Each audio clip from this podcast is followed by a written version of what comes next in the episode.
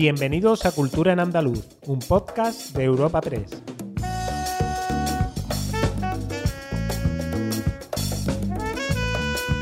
Os damos la bienvenida a Cultura en Andaluz, el podcast de Europa Press Andalucía en el que presentamos las novedades culturales más destacadas de la semana. Soy Noelia Ruiz y tengo al otro lado del micrófono a mi compañera Esther Falero. ¿Qué tal, Esther? Hola Noelia, eh, ¿qué temas trataremos hoy? Hoy empezaremos presentando Días y Trabajos, quinta entrega de la obra poética de Jacobo Cortines y libro de absoluta madurez del autor lebrijano, para continuar con el Festival de Cine de Málaga, que en su vigésimo cuarta edición volverá a primar la exhibición frente al evento social. Además, hablaremos de las últimas técnicas de identificación genética para revelar el verdadero origen de Cristóbal Colón y del inicio del expediente para declarar bien de interés cultural la Romería del Rocío. Por último, y como siempre, os recomendaremos los mejores planes culturales para los próximos días. Jacobo Cortine presenta estos días el poemario Días y Trabajos, publicado por la Fundación José Manuel Lara, un libro de absoluta madurez de un poeta que maneja con idéntica maestría la breve anotación lírica y el poema extenso. La quinta entrega de la obra poética de Cortine fue adelantada en parte en la recopilación Pasión y Paisaje 1974-2016, publicada por Vandalia pero desde entonces el libro ha ido creciendo hasta tomar dimensiones de esta edición definitiva.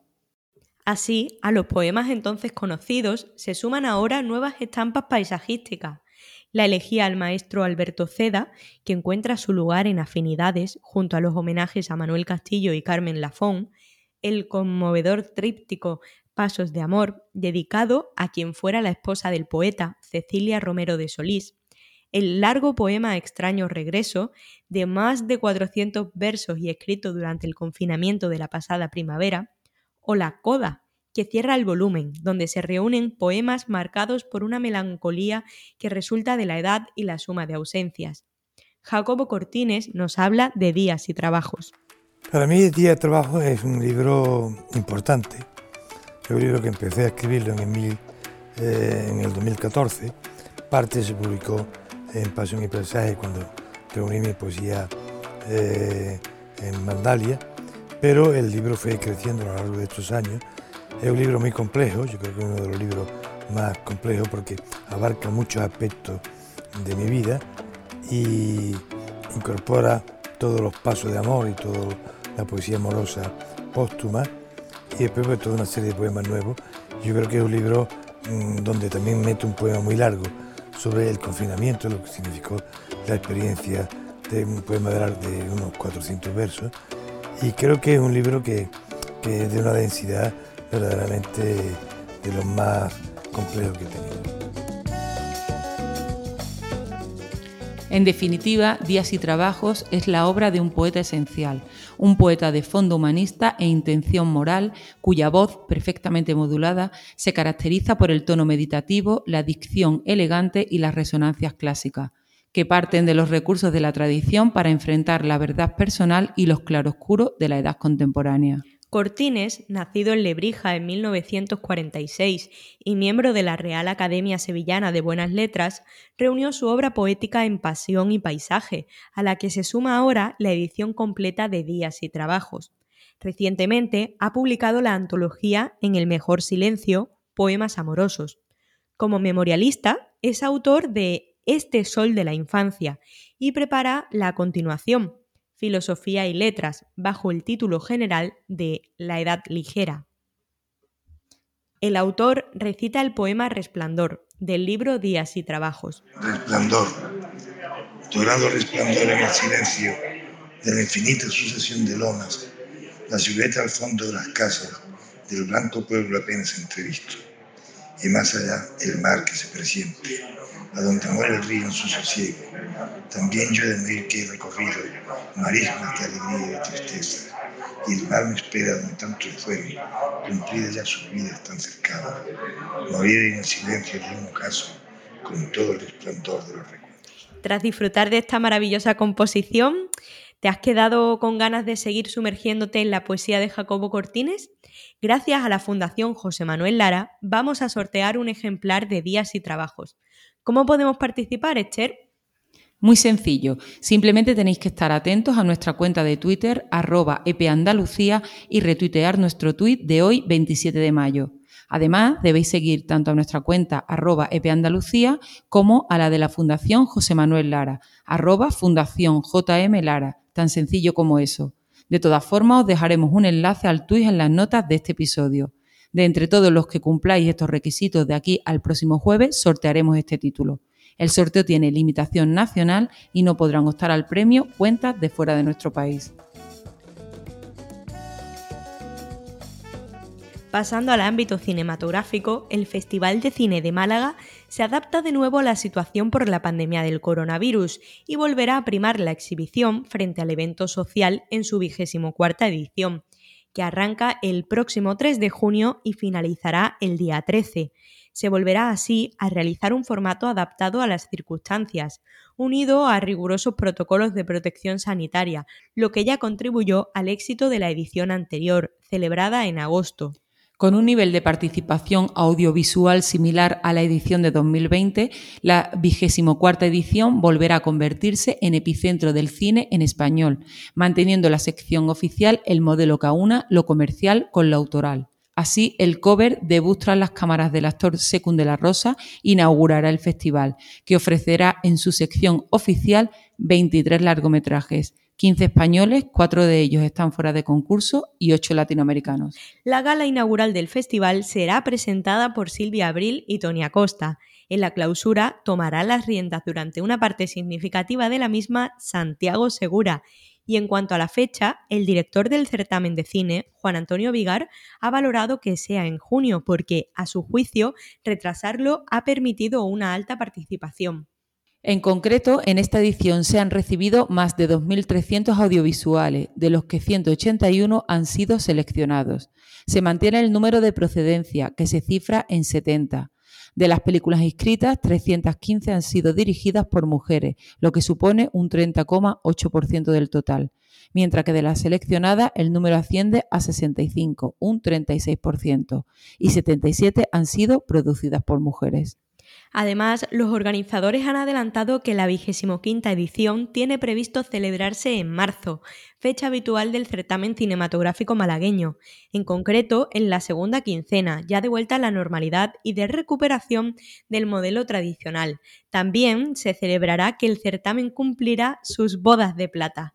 El director Juan Antonio Vigar asegura que el objetivo de esta edición es volver a ser un festival amable y seguro. Por eso, como ya ocurrió en 2020, en nuestra 24 edición, hemos decidido aplicar de nuevo un formato adaptado a las circunstancias en el que va a primar la exhibición cinematográfica sobre el evento social, unido, por supuestísimo, a rigurosos protocolos de protección sanitaria.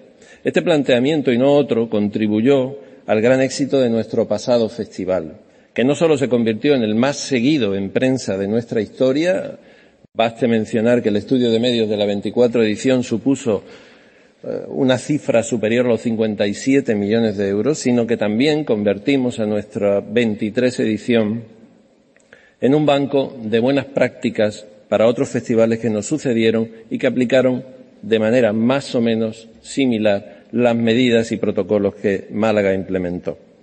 Por eso el objetivo de esta edición es volver a ser un festival amable, como siempre, y seguro, con supresión de todas aquellas. Expertos usarán las últimas técnicas de identificación genética para revelar el verdadero origen de Cristóbal Colón. Así, un equipo multidisciplinar dirigido por el catedrático de Medicina Forense de la Universidad de Granada, José Antonio Lorente, acometerá el análisis genético de los restos óseos de Colón, haciendo uso de las últimas tecnologías para tratar de conocer su verdadera procedencia. Se trata de un ambicioso proyecto en el que participan cinco laboratorios de identificación genética de Europa y América y que podría estar culminado para el 12 de octubre. De este modo, se retoma la fase final de un proyecto de investigación que ha permanecido parado los últimos 16 años, a la espera de avances tecnológicos que permitieran afrontar con ciertas garantías este proceso. Colón falleció el 20 de mayo de 1506 en Valladolid, dejando como interrogante su verdadero origen. La idea más extendida es que fue un genovés hijo de una familia de tejedores, pero hay numerosas teorías que han cuestionado su lugar de nacimiento. Algunas de ellas localizan su procedencia en diversas partes de España, pero muchas otras apuntan a lugares como Portugal, Croacia e incluso Polonia. La fase final de este proyecto será posible después de que, hace casi 20 años, el doctor Lorente dirigiera el equipo multidisciplinar que logró exhumar el sepulcro del almirante, situado en la Catedral de Sevilla, y extraer parte de los restos para su posterior estudio.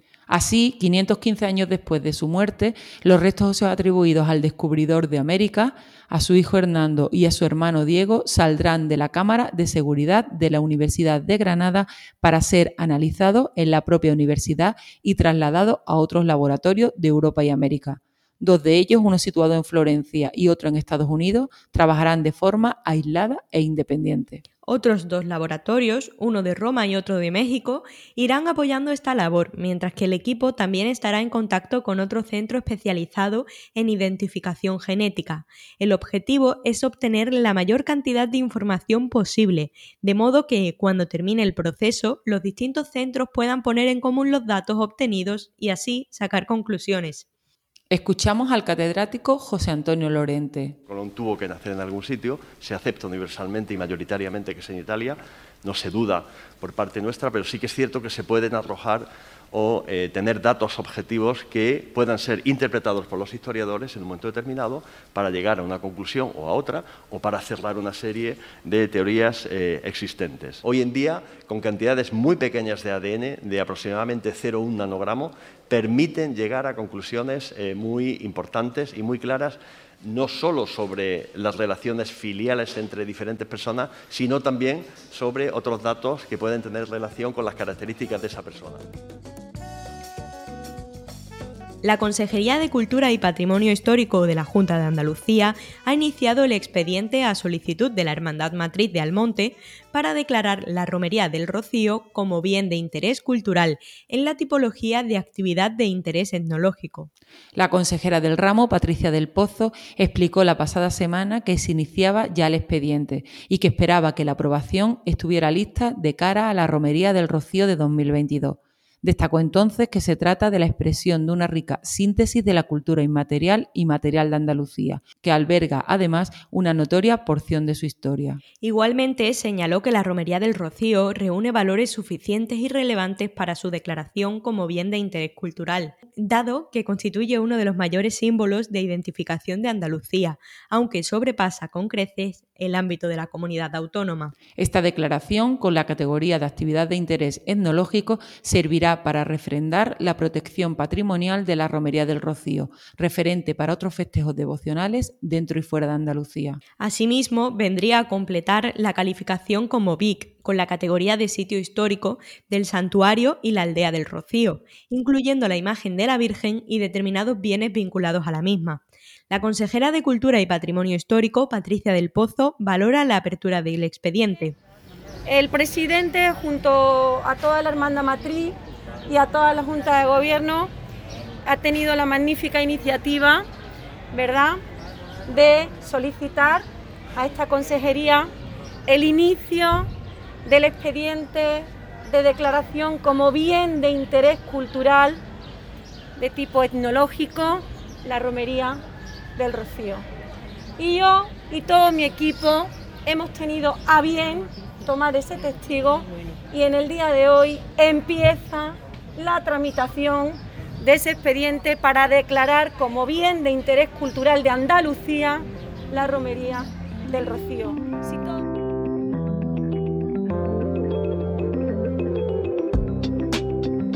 Agenda semanal de cultura en andaluz.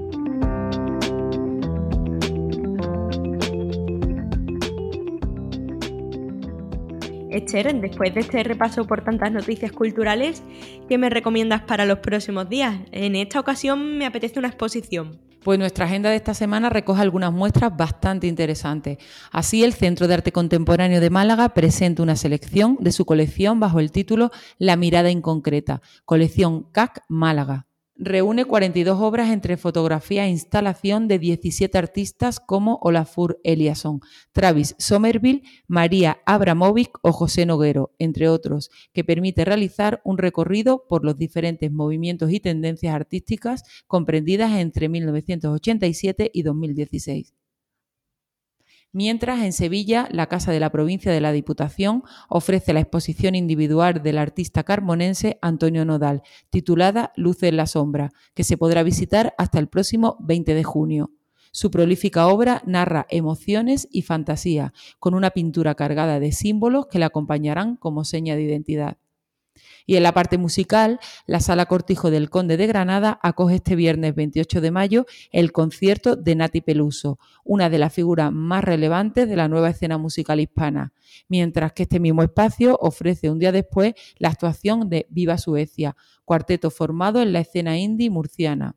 Ambos conciertos tienen lugar a las 7 de la tarde dentro de Granada Eleve.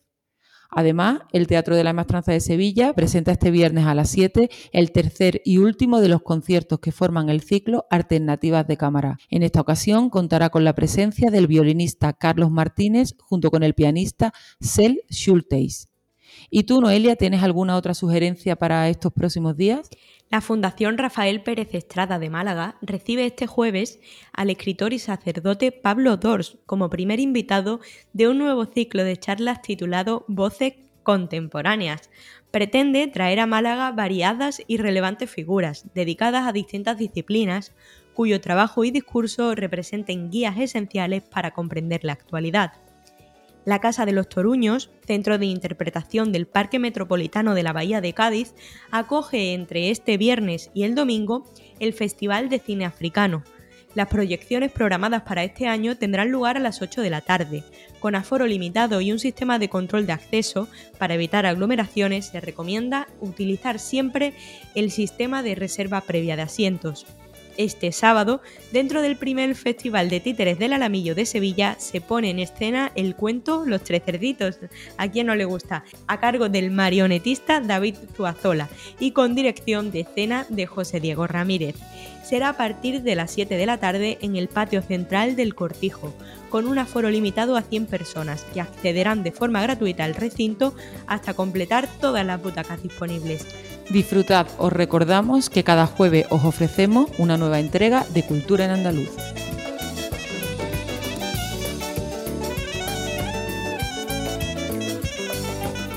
Despedimos esta entrega de Cultura en Andaluz invitando a todos nuestros oyentes a descubrir el resto de episodios de este podcast, así como todo el catálogo de programas de nuestra red a través de europapress.es barra podcast. Recuerda que además todos ellos están disponibles en las principales plataformas de podcasting.